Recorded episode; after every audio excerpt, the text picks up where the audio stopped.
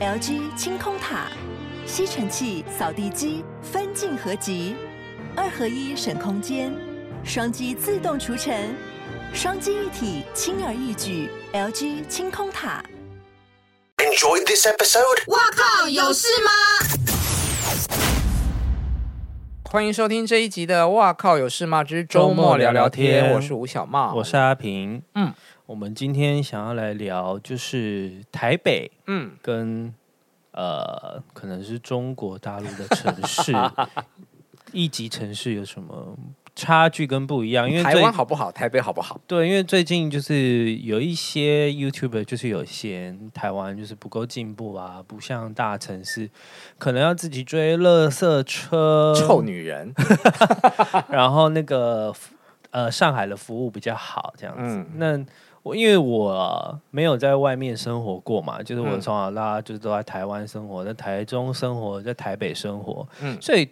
我当然也有去旅游过，就是可能去上海、去北京，然后去香港、去东京、去泰国，但我都会觉得我已经，我个人的心里面会觉得台北已经很方便，嗯，蛮厉害了，嗯。可是对于好像某一些人来讲，不是这样子啦。那就是我想要问，就是对，呃，因为你有去北漂过嘛，去北京住过，嗯嗯嗯，那你觉得北京跟台湾最大的差别？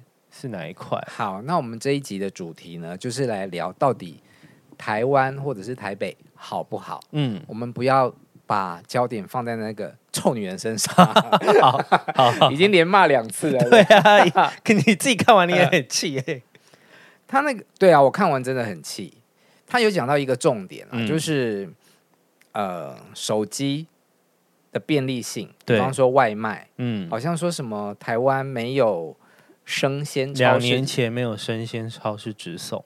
嗯。嗯，有关于买菜这件事情啊，其实我在北京住的时候，嗯、我觉得很方便的是，他们有一个 App 叫做每日优先，哦，优质的优，哦，然后还有一个再稍微贵一点的叫盒马，哦，盒马的。菜送来就比较好一点。哦，然后每日优先就是比较平民化的，嗯，那所以我就成为那个每日优先的会员，就可能是菜市场的菜跟超市。超市的菜这样子，没有，就是超市跟呃 C Super，对，那我每个月就是花六块的人民币，嗯，买完菜之后随时哦，一个小时之内就会送到我家，不管几点吗？半夜那种当然是没有，嗯，但是如果只要是一般时间，对我可能五六点下班，我七点七八点还是收得到菜，这样很快哎。对，那我觉得关键在于北京很大，嗯，它没有像我们台湾，你可能走下去巷子里转个弯就是一个传统市场，嗯，或者是你过个马路。全联，嗯，或者是家乐福，嗯，小的家乐福超市，对，甚至是美联社这种。对，所以这种服务在中国大陆很普遍、很便利。我刚去的时候，真的觉得哦，这好方便哦，什么都可以靠那个买，对不对？对。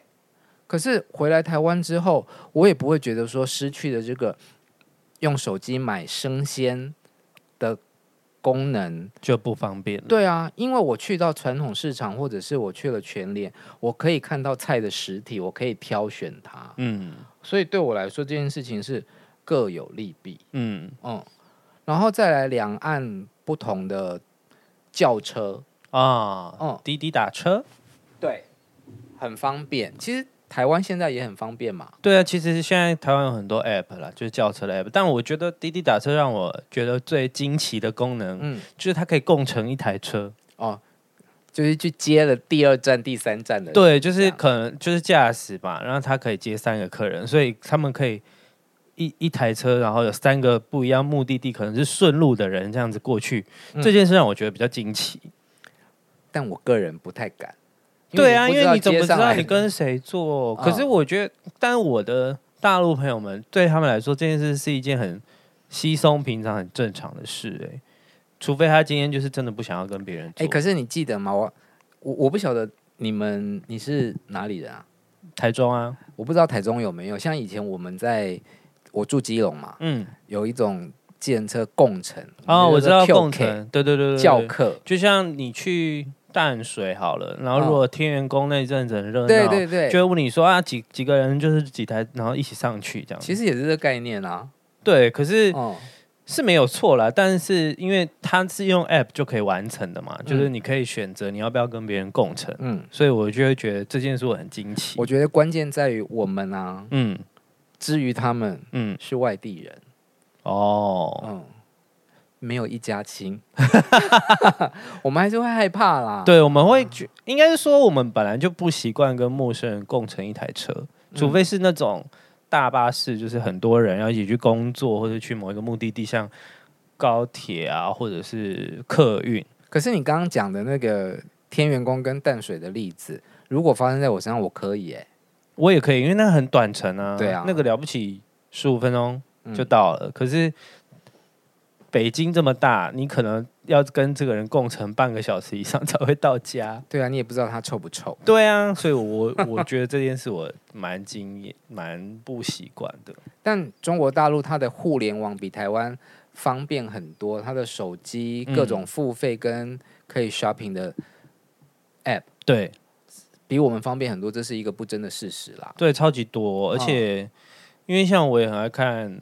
淘宝，嗯，然后运费其实也都蛮便宜的，嗯，但因为就是真的就是人多，所以那个运输的成本就会比较低。是啊，对，所以没有什么好骄傲的，嗯，而且人多还有一个缺点，其实我知道，在我在北京住的时候也是会点外卖，嗯，可是我每次看到外卖来的各种时间不是。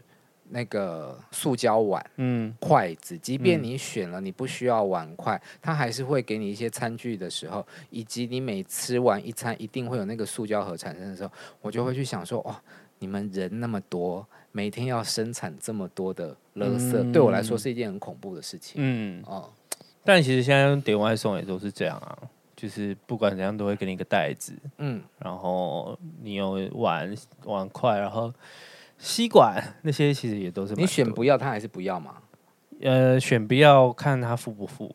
嗯、他有时候他们为了怕麻烦，应该就不要吧。对，可是有一些人就是哦，他还是会付。对，因为有的人可能是不小心勾到的，嗯，所以他们会怕麻烦，都都会付上这样子。哦，然后像北京，我觉得塞车这件事最可怕。然后打车就是滴滴叫车这种，嗯、他。最近一次去可是大概两年多前了嘛，嗯，疫情之前，对，然后那个车就是他们要排队叫啊，就是可能来都要半个小时以上，嗯，就是塞车很严重，然后空车很少。其实我觉得这些东西都会随着时代的演进啊而有不同的改变。嗯，滴滴打车对你来说很神奇，在滴滴打车真的很流行之前，嗯。我以前去采访的时候，曾经从饭店，然后要去，已经工作结束了，要出门去吃饭啊。嗯，宣传带我们就是要招车，嗯，光叫个车就等半小时，欸，哎，你是说在路边叫吗？在饭店的门口在等这样子？对，因为北京就是地大物，超大。嗯就是车子永远都不够，其实。所以自从有了滴滴打车以及各个相关的轿车 App 之后，它就很方便。嗯嗯嗯。所以有关于轿车这件事情，现在两岸算是平手啦。对，倒垃圾，我其实去我对于他讲倒垃圾最不明白。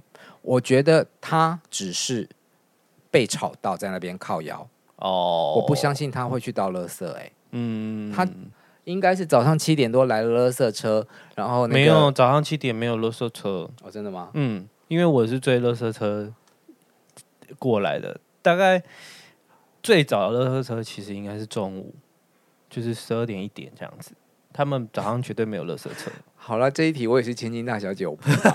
可是我并不是我不丢垃圾，就是因为我住的，因为你是住大楼啊。对啊，就是我们有总干事会去收。对啊，会有垃圾，因为我现在搬到的地方就是有管要付管理费了嘛，嗯、然后有电梯，然后有垃圾代收。嗯，然后就是好高级哦。你你也有啊？对啊，然后会收包裹，然后其实才管理费才一个月一千五，我觉得蛮划算的耶。对啊，所以如果他今天要靠腰说，呃，还要。有垃圾车在定时，嗯、然后你去丢垃圾，嗯、那你不喜欢这个的话，你觉得应该是要怎样啊？但是网络世界无远佛界，现在有一个东西叫做 Garbage Ninja，叫做垃圾忍者。嗯，就是就是它就是一个 App，他们有开发。嗯，那你就是付一个固定的钱，他会固定到你家楼下收垃圾，他会帮你去丢垃圾，还是门口？嗯，就是如果你有办法帮他开门的话，就是你只要把垃圾放在门口，然后你透过那个服务叫人家来帮你丢垃圾。就会有人帮你处理了，你也不用追垃圾车。那放在门口需要固定的时间吗？应该要固定吧，就是可能你家附近，假设垃圾车是七点来好了，你可能要六点半叫他来丢啊。啊，跟固定时间去倒垃圾有什么不一样？不一样啊，你下去要追垃圾车要等啊。你你你可以跟他说哦，但也有可能他就帮你收走，他去他家附近倒，应该也可以吧？因为我没有用过这个服务啦，只是就是现在是有这个。好，这个、你说那个服务叫什么？Garbage Ninja，就是垃圾忍者。好，金小姐，如果你有需要的话，你去 Google 一下。对，就是其实也是有这个服务的。我觉得整个影片里面，我最生气的是关于用餐的部分哦，去餐厅用餐的部分。他是讲说要帮忙移餐盘，对他觉得。呃，服务员要上菜的时候，在台湾就会跟客人讲说：“啊，不好意思，帮我移一下。”他对于这件事情不爽，但举手之劳啊！哎，真的就是举手之劳，就是不吃残废吗？不吃的移到旁边去，或者是帮忙稍微瞧一下，他比较好放菜啊。对啊，不然要怎么办？就是瞧一下，大家互相。好凶之类的，对对对啊，嗯，因为他就是需要地方放菜，不然他要把盘子叠到你的盘子上嘛，这不是也很奇怪？那他可能觉得大陆的服务员就是你只要叫一声服务员就会来了吧？哦，哦，就会去处理。可是你知道为什么要那么大声叫服务员吗？因为以前大陆的服务都超烂的啊，他们的文化水平在过去比较差，嗯，所以他们的服务态度真的比较差，不好，你就觉得会比较凶，对不对？对。有时候上菜的时候，甚至就是用丢的。嗯，那可能金小姐比较年轻吧，她没有经历过这个时期。其实想要体验暴力的，就是服务的话，可以去香港。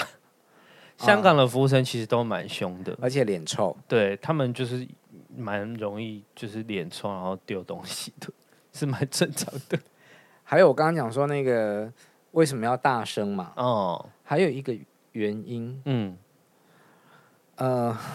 就是针对某些那些我要讲的这些人，啊，不是一竿子打翻一船人，所以我的大陆朋友们也不要生气这样子，因为有时候之前碰到的一些服务员就是真的很笨呐，哦，所以他你讲的话他听不懂，所以你可能变成你只能用训斥他的方式去表现你是客人，他是服务生的那个阶级的高低，对，哦，但其实大家都出来工作赚钱，如果客人退一步，然后服务员。不是也很好受吗？嗯，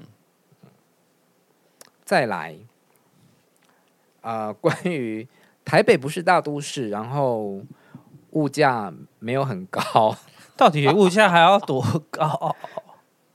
因为你知道这个影片是从孙总来的，对，然后孙总他也是看另外一个 YouTuber 叫做席兰，可是席兰最近做一些事情我也不喜欢。那就是另外一题。好好好，但席然就是在那个影片里面刁他、啊，嗯，他要说这种大概就是金字塔顶端零点零零零一的人才会有的逻辑。对啊，便宜一点不是很好吗？对啊，钱可以像以台湾来说好了，我们、嗯、我跟我朋友，其实我某种程度很喜欢去泰国，嗯，因为在泰国我们台台湾带过去的钱比较好花。对呀、啊，然后台湾钱比较大、啊，相对于去日本，去日本就可能你要缩衣节食，嗯，就是你可能不能餐餐吃大餐，可是泰国即使餐餐吃餐厅，它那个餐厅也是三五百块就可以解决了。好，你讲到你泰国讲完了吗？嗯，讲到日币这件事情啊，嗯，因为我有经历过一比零点一七的，零点一七是非常低嘛，对不对？就是一百块的日币，你只要。十七块台币就可以买得到。哦，哦，最近是零点二零，对，然后高的时候有到零点三嘛，哦，去过零点三二的，傻眼嘞，贵死了。好，所以你看哦，他在零点一六一七的时候，因为我妈妈以前在日本工作，嗯，我小时候去日本的时候大概就是这个比例，嗯，所以我到了它是零点二几的时候，我都还是常常觉得那个五十五百块的日币，嗯。对我来说就很像五十块的铜板，但它其实在最贵的时候它值一百五哎。对啊，哦、嗯，所以我常常在日本花钱，我都会有点不知节制哦。那个百元的铜板对我来说就好像十块，对。然后去吃面，比方说呃一个炸虾天妇罗的面啊，九百九，你就觉得嗯一千块有找，好便宜哦。然后一换算看。对啊，贵的时候是两三百块的，三百、嗯、多块。嗯，对啊，对，没错。那你有换起来吗？最近吗？对啊，没有啊。哦，好像应该换起来。有人说就是要买就直接买了，不要换。哦，你不要囤钱。哦，你想买东西，你现在就是透过网购，你就可以用目前的低价去买它。对有道理。好，再来还有两岸有什么好与坏？我觉得。有一点对我来说，我在那边住了两年嘛，嗯，我觉得台湾可以看到韩剧这件事情真的是太幸福。那边看不到吗？啊、呃，就是需要用资源，用 VPN 找资源，或是用 VPN，就是看盗版的，或者是用 VPN 翻墙。哦，嗯，那边没有 Netflix，、啊、可是像爱奇艺，嗯，不是也会有韩没有韩剧？哦，大陆的韩爱奇艺是只有。韩剧以外的。陆剧，其他剧都有，大部分都是日呃陆剧。哦。啊、呃，然后一些美剧跟美国电影配音的成中文的美国电影，哦、所以他们呃网内行销很强哎，就是只对内的行销就是只给你们看，所以他们的电影才会那么卖呀、啊，动不动就是几个亿，因为没有其他选择，相对啊相对选择比较少，我不知道现在还有没有配额，以前不就是每年只有多少片？可以进口去中国大陆哦，是哦，嗯，哦，所以台湾才要相对限制陆片来台啊，应该是也是因为这个原因，因为我们被限制了。他，们是不是对应的我不知道，但是台湾限制陆片来台确实有，就是什么十片，对对对对对对对对啊，嗯哦，啊，不能看韩剧好，每天对，就是你都要。翻墙，嗯，你看 YouTube 也要翻墙，嗯、你看 IG 也要翻墙，嗯，你在微信上面讲话，蔡英文不能直接打这三个字，嗯，所以台湾最可贵不就是言论自由吗？对，想骂什么就骂，你骂总统也不会被抓走。嘿，你去大陆骂习先生看看，嗯、对啊，真的不能骂。嗯、然后哦，像因为你说不能看韩剧这件事，就是台湾最近那些。OTT 平台已经多到完全打开电、嗯、打开 Apple TV 的时候不知道要看哪一个哎、欸。好，我觉得这也是缺点啦，就是 你要花好多的钱，呃、每一个都要订阅，因为好看的片都是散在不同的平台啊。对，因为有可能有一些有独家代理，嗯，对啊，像 Netflix，然后 Disney Plus 就是可以看漫威的东西，嗯、然后最近那个 Friday 影音，嗯，他们有。独家代理一些好看的韩剧，那你就只能去订阅它这样。我觉得 Friday 有一个好处，就是你可以一个月一九九嘛，嗯，你随时可以停啊。但很多呃一些其他的平台，就是你要买比较长的时间，嗯，对。我之前就有曾经为了要看 Friday 的某个剧，然后就是买了一个月，嗯、然后它结束之后看完就结束，对，就不，就不续订。嗯嗯。那所以在自由度上面，这是台湾胜，毋庸置疑嘛。对。可是我常常觉得这种事情有好也有坏。嗯。像在防疫的这段期间，嗯，我很常说出一句话，就是，哎，这时候就觉得共产国家好像没有什么不好，因为他们会用很极端的手段，嗯，去控制疫情。对。可是我因为，嗯，我也会滑一些抖音嘛，嗯，然后抖音上面其实就是有前阵子那个。防疫比较严格的时候，嗯、就其实还是会看到蛮多大陆民众其实蛮不开心的，就是都会直接跟那个大白们吵起来。呃，这个是不是比较发生在上海封城的时候？对，上海封，然后最近北京好像陆陆续续有在封一些小区，然后也有也有发生这样子。我觉得，嗯。大陆他们不是都有要扫那个健康码吗？对，红色、黄色、绿色嘛。嗯，红色你就是铁定不能通，绿色才能通行。嗯，然后黄色好像表示观察中的对比较危，嗯，带危险性的这样子。嗯、那我以前就觉得说，嗯，这个通行码这件事情，其实它很强制，嗯，但它有它的好处，嗯，不像台湾就是那个社交距离是什么屁啊？没有，可是就是人身自由啊，宪法保障人身自由。然后要我们去便利商店、去菜市场都扫码，可是都是扫一个自由新政。对啊，嗯，就是其实很多人疫情不严重的时候都直接走过去，嗯，也没有在扫，所以疫情就蔓延开了。可是，哎，欧米孔就是迟早都要得，国外就是得一轮啊。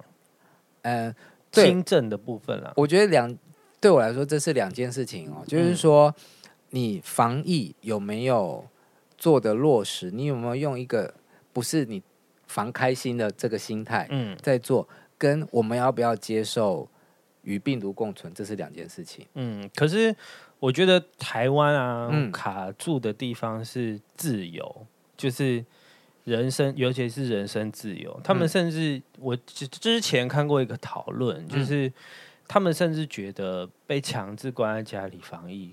这件事情是违反宪法的。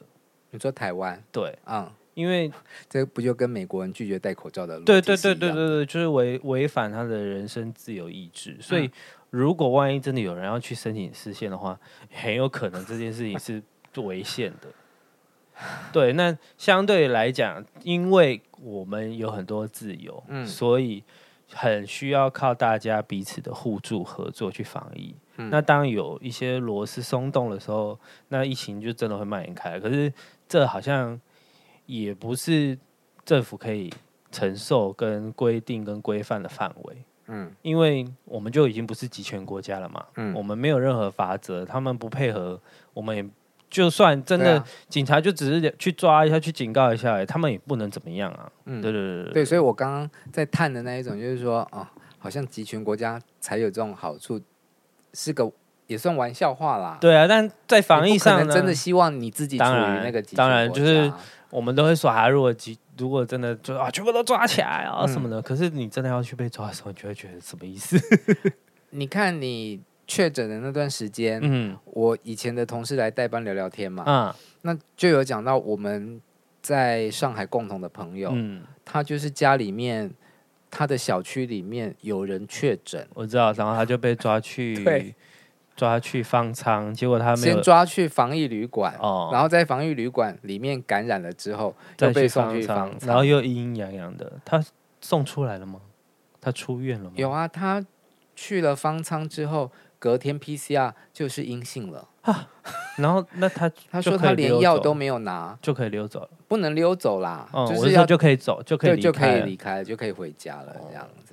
所以啊，那位小姐，如果你觉得上海比较好，你那时候就应该回去上海隔离 五十天呐、啊。真的，我觉得我觉得没有回去隔离，然后一直说台湾有多怎样怎样的人，我真的没有办法接受。那么喜欢那个地方就回去生活，嗯。对。我觉得台湾当然不是说一百分的好，嗯，但像我们是台湾人，嗯、就是要要爱惜他嘛。对啊，我觉得不要一昧的嫌弃，但还是他觉得他自己是上海人，不知道，嗯，他没有说，他可能觉得他是他，他是他是说他去上海念书，然后回来生活、啊。但是不管你是哪里人，你喜欢哪一个城市都好，我在这个影片里面我看到的结论就是。这个人就很傲慢，嗯，不管你是哪里人，傲慢就是不可以。嗯，我觉得，呃，要一个你的家乡好，就要想办法好好爱惜它跟爱护它。嗯，对，它就会越来越好。好，为了讨厌，为了要消消气，今天晚上就来喝杯清汤你吧。拜拜，拜拜。